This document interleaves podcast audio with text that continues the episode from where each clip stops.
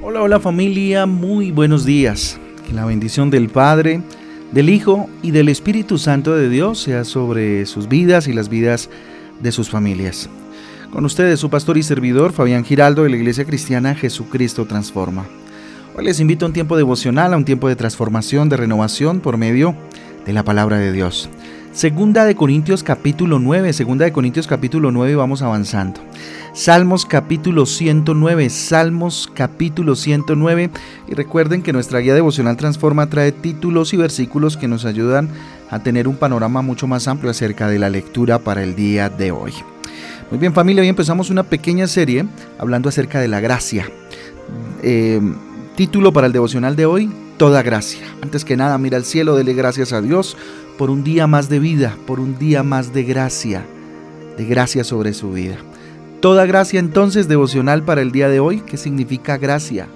La gracia es un regalo inmerecido, es dar eh, a aquel que no lo merece, Eh, un ejemplo es dar perdón a aquel que no lo merece, lo que precisamente hizo Jesucristo en la cruz del Calvario por nosotros. No merecíamos ser perdonados, pero Él puso su vida por nosotros y nos perdonó y derramó sobre nosotros gracia. Segunda de Corintios capítulo 9 versículo 8 dice lo siguiente. Segunda de Corintios capítulo 9 versículo 8, que lo vamos a leer el día de hoy también ahí en nuestra guía devocional. Dice, y poderoso es Dios para hacer que abunde en vosotros toda gracia, a fin de que teniendo siempre en todas las cosas todo lo suficiente, abundéis para toda buena obra. ¿Mm? Mira lo interesante. ¿Necesitamos gracia? Claro, necesitamos toda gracia para vivir la vida cristiana en victoria. ¿Usted quiere vivir una vida cristiana en victoria? Debe experimentar la gracia de Dios y por ende debe ser usted eh, distribuidor, permítame la palabra, de la gracia de Dios. ¿sí? Tiene que ser usted un canal de gracia hacia los demás. No hay otra forma de vivirla.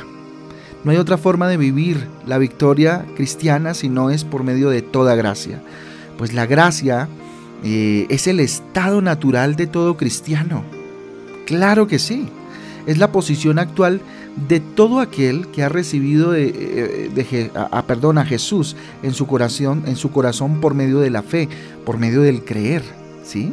Y esto lo podemos entonces estudiar en el contexto del capítulo 6 de Romanos, que si quieren hacer una eh, lectura alterna eh, para profundizar en este tema, léanse el capítulo 6 de Romanos, donde concluye luego de una detallada revelación, mire lo que concluye por allá en el, en el versículo 14 de Romanos 6, porque el pecado no se enseñorea de vosotros, pues no estáis bajo la ley, sino bajo la gracia, bajo la gracia.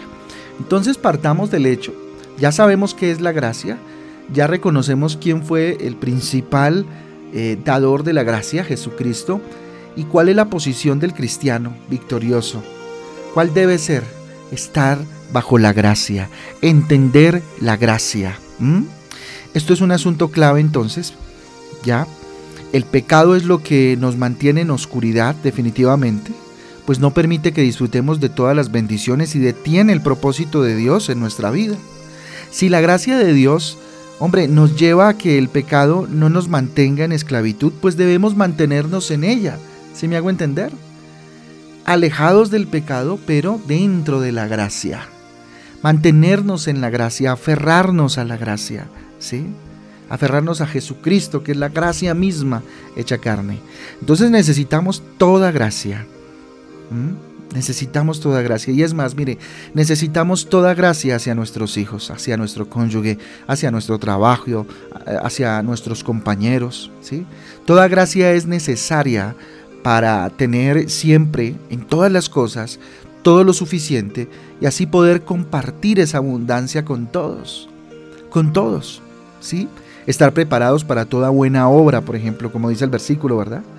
Dando abundantemente de lo que recibimos de Dios, ¿sí? Es la manera de dar gloria a un Padre generoso que está dispuesto a dotarnos de todo lo necesario para mostrar su amor, su provisión, su sanidad, ¿cierto? Su vida abundante en medio de la oscuridad del mundo actual. ¿Mm? Ese es el Padre que tenemos. Segunda de Corintios capítulo 4 versículo 15 dice, porque todas las cosas eh, perdón, porque todas estas cosas padecemos por amor a vosotros, para que abundando la gracia por medio de muchos, la acción de gracias sobreabunde para la gloria eh, de Dios, para gloria de Dios. Tremendo, ¿no? Entonces, hagámonos una pregunta en esta mañana para eh, empezar nuestro día.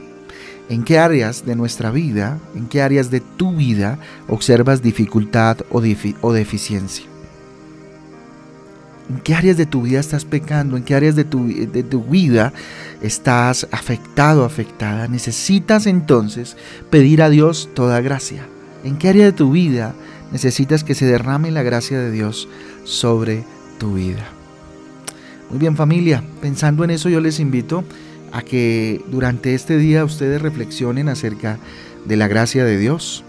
Y, bueno, mañana una vez más estaremos viendo una segunda parte de esta reflexión tan interesante acerca de toda gracia.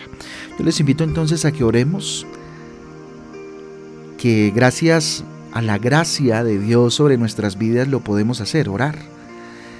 Cierre sus ojos y dígale, Padre, levantando mis manos al cielo, Señor, pidiéndote perdón si he pecado, vengo delante de ti rindiendo mi corazón, mi vida delante de ti, reconociendo que eres el Rey de Reyes y Señor de Señores.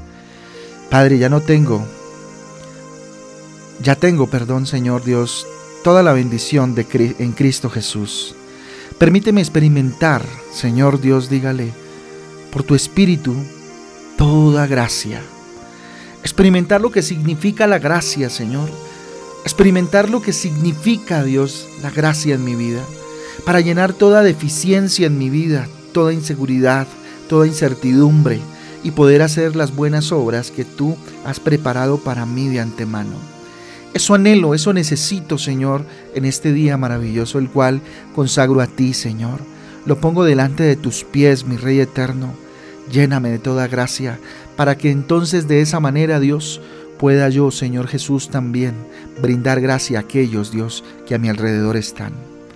Dígale, mi rey, aquí estoy, mi Señor. Pon en mí el querer como el hacer. Quiero experimentar, Señor, tu amor todos los días de mi vida. Quiero caminar lleno de gracia tuya, Dios, y mirar a los demás con la gracia que tú me viste a mí. Ore por su familia ahí donde está. Dígale, Señor, derrama tu gracia sobre mi casa, sobre mi familia. Y permíteme, Señor Jesús, ver con mis ojos, Dios, Toda gracia es derramada sobre mi vida y sobre la de mi familia. Te lo pedimos en el nombre de Jesús y en el poder del Espíritu Santo de Dios. Amén y amén. Amén y amén familia del devocional Transforma. A todos un abrazo, Dios me les guarde, Dios me les bendiga. Ofrezco disculpa, el día de ayer no tuvimos transmisión de Transforma en Casa, pero mañana a las 6 de la tarde nos encontramos en Transforma en Casa. Traiga a su invitado. Llenemos este, esta eh, iglesia virtual y esta transmisión, porque mañana hay un tema especial. Y mañana, pues por supuesto, vamos a orar y vamos a tener un tiempo maravilloso con el Señor. A todos, Dios me les bendiga, Dios me les guarde. Chao, chao.